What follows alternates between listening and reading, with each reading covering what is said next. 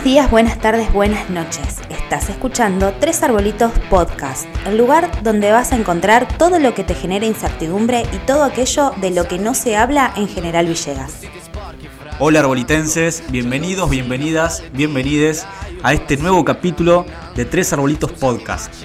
En el día de hoy vamos a hablar sobre uno de los máximos referentes villegenses a nivel, se puede decir hasta mundial, porque sus obras literarias han sido muy reconocidas en un montón de países. Y para esto tenemos una invitada muy especial, que es una de las que más sabe del tema en toda la ciudad y que nos puede traer un montón de datos, de historia, de información, de sensaciones también de esta notable figura de nuestra localidad de la que nos van a hablar a continuación. En nuestro segundo episodio vamos a conocer particularidades de un máximo referente, como dijo Mati. Manuel Puig, de la mano de Patricia Barllero, oriunda de General Villegas, con formación en bibliotecología. Actualmente está incursionando en el mundo de la escritura y es una gran conocedora a nivel nacional del estudio de las obras de Manuel.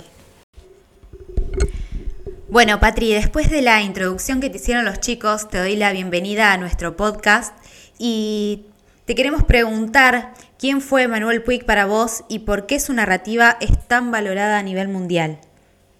Mira, para mí, este, primero fue un chismoso, eso se decía, que, había hablado mal del pueblo, que había ensuciado al pueblo, ¿no? Entonces, pero por ese motivo no lo leía, ¿no? Me mantuve muy lejos de, lo que había escrito, incluso hasta, yo tenía cerca de creo 25 años, porque tuve el accidente y volví de, de Buenos Aires, empecé a trabajar en la biblioteca y recién ahí dije, bueno, hay que leerlo. Este, ya me daba vergüenza no, saber nada de este tipo del que hablaban tantos. Y, ahí empiezo a leerlo, ¿no? Y bueno, y ahí me partió al medio porque sentí que, que, era, que estaba absolutamente vigente todo lo que decía. Me atravesaba por todos lados, me, me, me cuestionaba su modo de contar, ¿no? Parecía sumamente revolucionario ese modo de escritura que él tenía, porque no tenía nada que ver con lo que yo venía, con los otros autores que venían leyendo, ¿no? que tenías un, tercer, un narrador en tercera persona que te contaba una historia. No, acá había un montón de voces que en la mayoría de los casos no sabías de dónde provenían, que hablaban, hablaban, hablaban, hablaban, no podían parar de hablar. Y, y bueno, y contaban historias y contaban y hablaban de emociones y, eran voces muy cercanas a mí, eran la voz de mi infancia, la voz de, gente que estaba cerca de mí, o sea, me identifiqué absolutamente con creo que la mayoría de los personajes que aparecían en las novelas. Y bueno, y ahí fue la, gran pregunta, ¿no? ¿Qué le pasó a la gente cuando lo leyó? ¿Por qué se enojaron con él? Cuando a mí me hacía ir me conmovía profundamente y me hacía encontrar con, lugares míos que era fundamental y sumamente necesario que yo reconociera, ¿no? Entonces, bueno, por un lado ese camino fue, fue mi camino con Puy. Y, y Puy fue precisamente importante en la narrativa mundial, por, primero por ese modo de contar, ¿no? que rompe, que termina con el, con el narrador en tercera persona. Él decía yo, no puedo juzgar. Un narrador en tercera persona toma una postura acerca de los personajes o de una historia, juzga, condena, evalúa. Yo no puedo hacer eso. ¿Quién soy yo para evaluar algo? No, que hablen, que se defiendan, que ellos digan, que ellos cuentan. Y, en cada voz que habla, puede entregar, creo, todos los matices para que uno pueda entender por qué esa persona, hasta los más violentos, son como son. ¿no? Y, y, bueno, y otra de las cosas que hace es usar géneros desprestigiados en la literatura. ¿no? De hecho, la, gran discusión era si eso que hacía Puig era literatura o no. ¿no? De hecho, no se les dan los premios ni el de Biblioteca 6 Barral, primero por la traición de Rita Hayworth, ni se le da tampoco por Boquitas Pintadas en primera plana, porque se considera que era un folletín, que era una lengua menor, que... Y bueno, y Puig lo que demostró y lo que hizo fue convertir esos géneros en literatura, que eso también es, es la gran intromisión o la gran ruptura que hace Puig a la, hora de contar. Esto que nos decís, Patri, que Manuel le pone voz a cada uno de los personajes, creo que es lo que nos hace, eh, lo que nos cautiva más y nos hace tener una concentración extra. Vos decís que esta habilidad, esta narrativa que él tiene junto a la crítica es lo que lo mantiene vigente eh, hoy en día. Sí, él escribe desde los márgenes, lo dice todo el tiempo, incluso dice, yo no vengo de la literatura, yo vengo del cine, del radioteatro, de, de, no sé, de los libros de catequesis, de, ¿no? del modo que se formaron las lenguas de esa generación. Él decía que a él le interesaba mucho saber cómo se habían formado las lenguas de los hijos de los inmigrantes, de sus padres básicamente. Y que, por eso termina escribiendo Boquitas Pintadas, ¿no? porque necesita este, saber. Y dice, y por suerte no tuvieron modelos buenos, dice. Tuvieron modelos malos, dice. Entonces no podían más que, dice, hablaban en tango, hablaban en bolero, dice, hablaban, pero de lo que no se puede, lo que no se puede negar es la necesidad de expresión y, la creencia que ellos tenían en esos modelos, dice. Ellos creían que realmente hablando así estaban contando, estaban y estaban como eh, subiendo un escalón por encima de el nivel cultural que habían logrado. Entonces, esa creencia para, para Puig era sumamente valiosa, creer en, eso que se, en esos elementos que se usaban para, para expresarse. Y, y Puig fue, fue, marginal todo el tiempo, fue desde que era un homosexual, que venía de un pueblo, este, que venía de Latinoamérica, ¿no? Este, y, todas sus historias están hablando de gente o, homosexuales o eh, clase media, clase media venida menos, em, eh, militantes políticos, ¿no? que también eran repudiados en, el momento, habla en presente, este, gente, gente enferma, gente que está con cáncer, como Ana de Pubis Angelical, o, un lisiado amnésico, como ese Ramírez en, Maldición Eterna aquí en estas páginas, las viejas de Cae la Noche Tropical, que están en Río, que han perdido a sus hijos, que han perdido la parte de la familia, que se encuentran solas y que, que económicamente les ha ido muy mal también y que están ahí tratando de construirse a los 80 años otro, una vida, ¿no? cuando ya tendrían que haberla tenido resuelta. Entonces, este, está todo el tiempo hablándonos desde esos lugares, ¿no? desde, los, desde la falta, desde la falla y de la necesidad de construir algo en adelante. Patri, con todo esto que nos decís sobre su postura de ponerle voz a los marginados y de que él mismo se considera un marginado, ¿Con qué luchas sociales vos crees que hoy se hubiese identificado y en cuáles se hubiese involucrado más? Y yo supongo que hubiera seguido con las que ya venía involucrados, ¿no? que son básicamente las cuestiones de género y de, y de clase, ¿no? porque lo que, lo que a él le interesaba era ver bueno, las miserias de la clase media. ¿no? Decía, a mí, dice, me fascina esos usos y esos modos de, de, de expresarse de la clase media pero después, en los vínculos, es calculadora y fría, y eso no se lo perdono. Decía, no. Entonces decía, hasta, fíjense, y, ponía, por ejemplo, hasta fíjense, nené, ¿no? Clase media, eh, está ahí rasguñándola, porque viene prácticamente de clase baja, entrando en la clase media, está en Buenos Aires y no recibe en su casa a Raba, ¿no? Que la pobre viene, está absolutamente abandonada buscando también cómo hacerse un, lugarcito en el mundo, y si no la recibe, para que Raba no descubra que no tiene muebles, ¿no? esos muebles que dice haber comprado, que se supone que debe tener alguien de clase media más o menos que le está yendo bien. Entonces dice, es esa cosa calculadora y fría de la clase media, esa no se la perdono, decía, Y precisamente, bueno, denunciaba, creo que esos cálculos de la clase media están denunciados en, en todas sus novelas, ¿no? y esas, esas grandes, esos grandes desencuentros precisamente por, por apegarse a papeles que tenían que ver con el qué dirán y no el quién soy.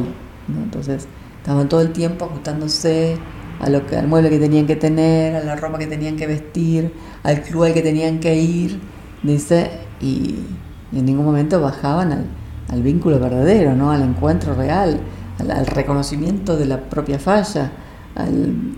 y, es lo que nos muestran las novelas, ¿no? En el único caso que hay encuentro, en los únicos lugares que hay encuentro, es cuando los personajes pueden reconocer que las, nada, su falla, sus errores, sus problemas, sus conflictos, ¿no? Valentín, este guerrillero, ¿cuándo puede, cuando puede bajar a encontrarse con Molina? Después de que está envenenado con esa polenta, que tiene diarrea, que es donde cae, donde el momento más vulnerable de él, recién ahí, tiene que pasar por un momento de vulnerabilidad extrema para poder encontrarse con ese marica que está ahí cuidándolo, limpiándolo y haciéndole pasar las horas lo mejor posible, ¿no? Hay una crítica a la militancia también ahí, ¿no? Porque decía, cómo estos revolucionarios no pueden incluir también al homosexual, porque esto no pasaba en los 70. Hoy en día sí, ¿no? Los movimientos este, están, está, todo por suerte mezclado este, y, las luchas se, unifican en algún punto, ¿no? Eh, las femeninas, las de género, este, las, políticas, ¿no? Eh, pero en, aquel, los 70 no, estaba pasando, ¿no? Y pues está ahí mostrándolo. Piensen que es en el 76 se está publicando esta novela y nos está diciendo, esto está pasando. Yo para poner un homosexual y un guerrillero a hablar, los tengo que meter presos, ¿no? si no, no hablan. Y, y, bueno, esas críticas las estaría haciendo, hoy estaría encontrando, no sé, cosas también para seguir molestando, pero yo creo que irían siempre por ahí, ¿no? Porque esas creo que él, buscaba la contradicción, ¿no? Y él de, hecho decía que un personaje era de verdad cuando, cuando podía encontrarle la contradicción, ¿no? Porque siempre dice, siempre estamos montando un personaje. Este, bueno, cuando logro, logramos ahí encontrar esa contradicción es cuando ahí hay alguien, hay alguien de verdad. Respecto a contradicciones, nos gustaría hablar de cultura, preservación de patrimonio cultural y políticas públicas. Patri, vos qué opinión tenés sobre esto con relación a Manuel Puig y los últimos sucesos que profanaron el patrimonio y los intentos de homenaje por medio del municipio? Políticas de conservación no hay ninguna, por lo menos en la práctica. Me han hablado de una ordenanza, no sé, por lo menos nunca vi que se pusiera en práctica. De hecho, la demolición de la casa lo demuestra. Eh, intentamos muchas veces desde la Asociación Civil Te Queremos Tanto comprarla. La verdad que el, dueño de esa casa pedía fortunas impagables. Sé que el municipio en algún momento hizo algún intento también, pero, pero bueno, fue preguntar el precio nada más. Yo creo que, no sé, si el, municipio no tiene el poder para intervenir y, tomar, apropiarse de alguna manera, ¿no? Si vos te apropias para hacer una ruta de un territorio, me parece que también te podés apropiar de la casa de un autor este, reconocido mundialmente, por el que viene gente a Villegas todos los años a, verla. No sé, yo ya este invierno cinco personas atendí en mi casa, ¿no? que viene gente que va para Mendoza o que va para Bahía Blanca o que va para Córdoba y pasan por Villegas y es el pueblo de Puig, entran, se quedan a dormir acá en Villegas, o sea, eh, entonces me parece que nada, no se hizo nada eh, pasaron muchos gobiernos, o sea, y no se hizo nada como debería haberse hecho. Eh, bueno, hacer ahora ahí, eh, no, no, la he visto la, la, fachada, es algo como, no sé, como una reparación en algún punto. Un parche. Un parche, sí, en algún punto. Pero bueno, bienvenido sea, ante la nada es mejor eso. Pero, pero bueno, no sé, la gente viene a Villegas por Puig. Este, y se sepa o no se sepa, acá hay gente que pasa en las vacaciones, invierno y verano, y para por Puig. Y a veces se quedan a dormir, y a veces entran a comer, y a veces vienen y planifican con anticipación porque me contactan antes, otros días vienen directamente, me golpean la puerta, o los veo en la ventana y, me piden ahí un minuto para pasar. Este, pero bueno, me parece que que hay ahí una, gran falla. En todo esto que tenemos acá, que tiene que ver con la historia, en los edificios, en las marcas, en la vía pública que tenemos ahora como guía de en dónde estuvo Manuel, pero ¿cómo fue el Villegas de Manuel? En el en qué contexto él se crió, eh, en qué contexto se formó y cuáles fueron, a tu parecer, las cosas que lo impulsaron a no volver a Villegas y hasta irse de Argentina. Bueno, Puig en realidad es como que se llevó puesta Villegas, ¿no? Creo que no, no la abandonó nunca. De hecho, cada lugar en el que iba hablaba de Villegas. Este, en sus dos primeras novelas son del ciclo Coronel Vallejos, ese Coronel Vallejos que es General Villegas. pues no se mete solo con Villegas, se mete con la clase media pueblerina que es, es argentina y es mundial, porque recuerdo cuando, no sé, pregúntenle a un alemán, como nos pasó acá cuando vinieron, alemanes, franceses, belgas, y le decían, la gente les preguntaba, pero ¿y ustedes qué novela les gusta más? Y El beso y Boquitas. Y decía, ¿Boquitas? ¿Cómo les gusta Boquitas? Y Boquitas lo escribió para Villegas. No, decían, no saben lo que es Boquitas. Dice, Boquitas, además, ese pueblo que cuenta Boquitas, dice, es un pueblo que con más rasgos, menos, dice, pero es un pueblo en Alemania, y es un pueblo en Japón, y es un pueblo en Rusia. O sea, esas características vinculares, ¿no? Que, que Puig vio, porque Puig se mete básicamente con la intimidad, creo, ¿no? Con esa cosa que se mete adentro de la casa y ahí y hurga en los cajones, ¿no? Y, muestra lo que siempre fue barrido debajo de la alfombra, porque de la clase media de se, había escrito ya, pero no en el nivel en el que estaba Puig metiéndose, ¿no? Me parece que, que esa, esa manera de, inmiscuirse y de desnudar es, también eh, particular en Puig, pero, pero también era, es necesaria, ¿no? Puig también me parece, lo leen desde, de hecho desde la filosofía y desde la sociología, porque, porque tiene un valor sociológico y filosófico también, ¿no? Nos, nos muestra los modos de, convivir y de, y de, vincularse de, bueno, que, de, los pueblos chicos, ¿no? De los lugares y de los barrios también, porque esto no, no, escapa también a, no, no, porque suceda en un pueblo chica, deja deja de suceder también en un barrio de una ciudad. Eh, barrio digo porque en cuanto a comunidad, ¿no? Este, y, y porque se llevó a Villegas porque siempre siguió hablando y siempre siguió fijado en, esa, en ese cine que vio en Villegas, que él recordaba como los, los años más felices de su vida, ¿no? hasta los 10 años en que fue abusado en la escuela 1 y ahí terminó, fue el fin de, de la felicidad para él. ¿no? pero si él, él veía toda la violencia del pueblo, por supuesto, y era la que precisamente negaba yendo al cine. Para él la realidad era el cine, entonces eh, dice, cambié, los, cambié los valores, dice, di vuelta a las cosas. Para mí, yo estaba en una película por equivocación, que era el pueblo, mi familia, los vínculos que tenía en la calle. Imagínense, un niño homosexual en los años 30 en Villegas, ¿no? debe haber padecido mucho. Entonces, a ese niño que, bueno, que al que no le gustaba ni andar en bicicleta, ni jugar al fútbol, ni asociarse, y que prefería escuchar música, leer o ir al cine, eh, el rarito del pueblo, ¿no? desde muy chiquito, debe haber sentido y debe haber sufrido una violencia muy grande en su familia, en sus amigos, desde todos los lugares. Entonces, eh, para sobrevivir se aferra al cine y eso es la felicidad para él. Y eso es lo que sigue buscando hasta que, bueno, el cine también le cierra las puertas de algún modo. Porque cuando escribía, dice lo que lo único que hacía era reproducir las películas que había visto en Villegas.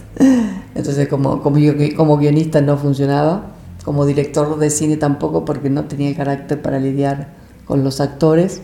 Entonces, dice, no, listo, yo para esto no funciono. Tenía 30 años Dice, y tenía que explicarse cómo llegué a esto.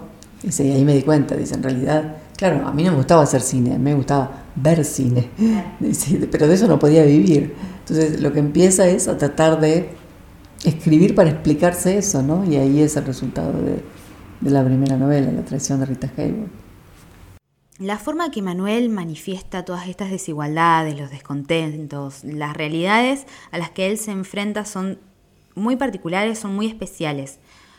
¿Vos crees que en la actualidad ¿Hay alguna persona o algún colectivo que pueda manifestar estas realidades, sea desde la literatura, el cine u otra forma de expresión artística? Bueno, me gustaría nombrar a, dos escritores locales que creo que ni siquiera tienen el, suficiente reconocimiento todavía, espero que lo tengan en algún momento, que son Viviana Bernadó y Carolina Vega, eh, que han escrito, eh, Vivi ha escrito cuentos, Caro una novela, este, y, es, es, ese territorio, están en el mismo territorio que, en el que trabajó Puig, ¿no? Este, las historias de, de Vivi suceden en General Villegas, ella no, no, no usa otros alias para el pueblo, este, también son historias marginales, ¿no? son historias que le suceden a los chicos, ¿no? Puig también tiene historias este, los chicos están en su literatura, los chicos que sufren, los chicos que la pasan mal, los chicos que son abusados. Em, esos son temas que, aparecen en la, literatura de, de Vivi. Y, después está Caro, que es un recorrido diferente el que hace. Es, más, extiende sus límites, no, no solo se queda en el pueblo, sino que se extiende por, un poco por la llanura, este, va por distintos lugares eh, de, lo bonaerense, lo pampeano, y, va al encuentro de, estas voces ¿no? que también hablan de las violencias, de las violencias sufridas por las mujeres, básicamente, y, los raros, ¿no? Esto, el, el séptimo hijo, ¿no? Sobre, sobre, esos mitos que había, sobre todo este, en otros tiempos, y que, cargaban eh, este, sobre, sobre muchos chicos y bueno, y cómo esas violencias sufridas en la infancia van marcando esos cuerpos, ¿no? Este, y bueno, me parece Los pejes de Caro Vega es una novela a la que, la que hay que ir también. Eh, y Aquello del cielo de Viviana Bernadó. Eh, no dejen de leer a los autores locales. Patri, estamos muy agradecidos de que nos recibas en tu casa y siempre estés dispuesta a contar todo lo que conoces, pero ¿qué le recomendarías a quien tenga curiosidad por Manuel y su obra? ¿A dónde pueden ir y conocer más, ver otras cosas? Bueno, yo no tengo problema, siempre la gente me contacta por Instagram, por Facebook, entro menos en Facebook, pero también me escriben a veces por mail, los que lo consiguen. Em, la verdad que no tengo problemas en, guiar, enviar información, este, ayudar a quienes lo necesiten. Pero bueno, me parece que la biblioteca pública acá de Villegas tiene un sector en el Centro de Historia Regional que, es fundamental y que, tiene mucho material de Puig, tiene unos banners incluso con, con información sobre la niñez, sobre su vida acá, sus amigos, sobre cómo era la comunidad en aquel momento, negocios, lugares. Y, bueno, el trabajo en la biblioteca ha sido siempre muy importante y me parece que es un lugar en el que pueden, este, nada, este, encontrar mucho material.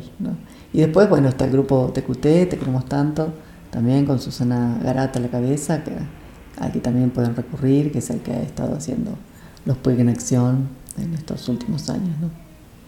Nuevamente te agradecemos muchísimo y te cuento que estamos muy felices de estar acá con vos y de compartir toda esta información, todas las opiniones de la obra de Manuel. Y seguramente cuando volvamos a escuchar esto vamos a tener muchísimas más preguntas, así que esperamos pronto volver a charlar de Manuel, de Villegas y por qué no de vos.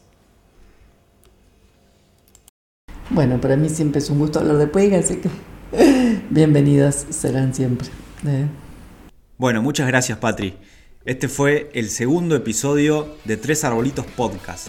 Pueden seguirnos en redes sociales, en YouTube, Instagram y Facebook como Tres Arbolitos Medios. Ahí publicamos todos nuestros contenidos.